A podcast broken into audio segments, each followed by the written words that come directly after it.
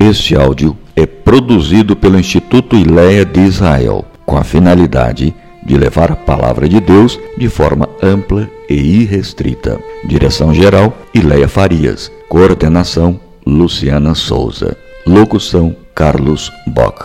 Instale o nosso aplicativo Te Achei Irmão.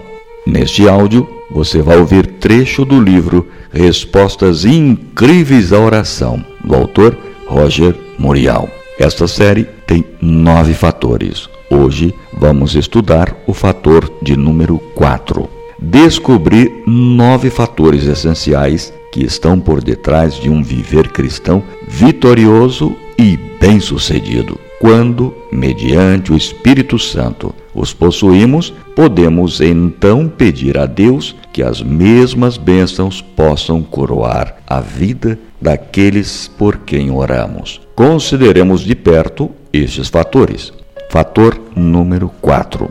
Para apreciar esse fator, precisamos de lembrar o mundo cruel em que vivemos. Tristezas e perplexidades surgem de muitas maneiras, mas as mais difíceis são as injustiças e a falta de amabilidade que nos são infligidas por outros. Às vezes, isso inclui tratamento brusco e até cruel por parte de indivíduos que não têm controle nenhum na sua língua.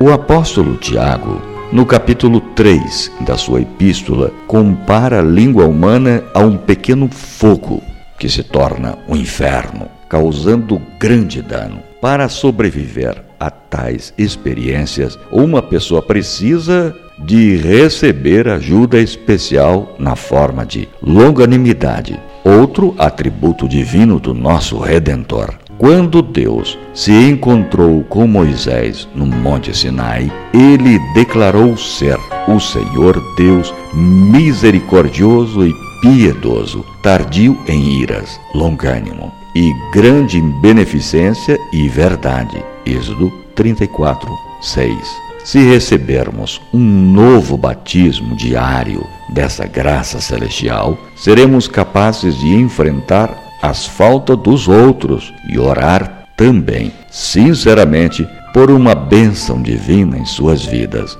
Então, como o apóstolo Paulo, seremos capazes de dizer: Posso todas as coisas naquele que me fortalece. Filipenses 4:13. O próximo episódio será o fator de número 5. Tenha um dia abençoado e muito feliz.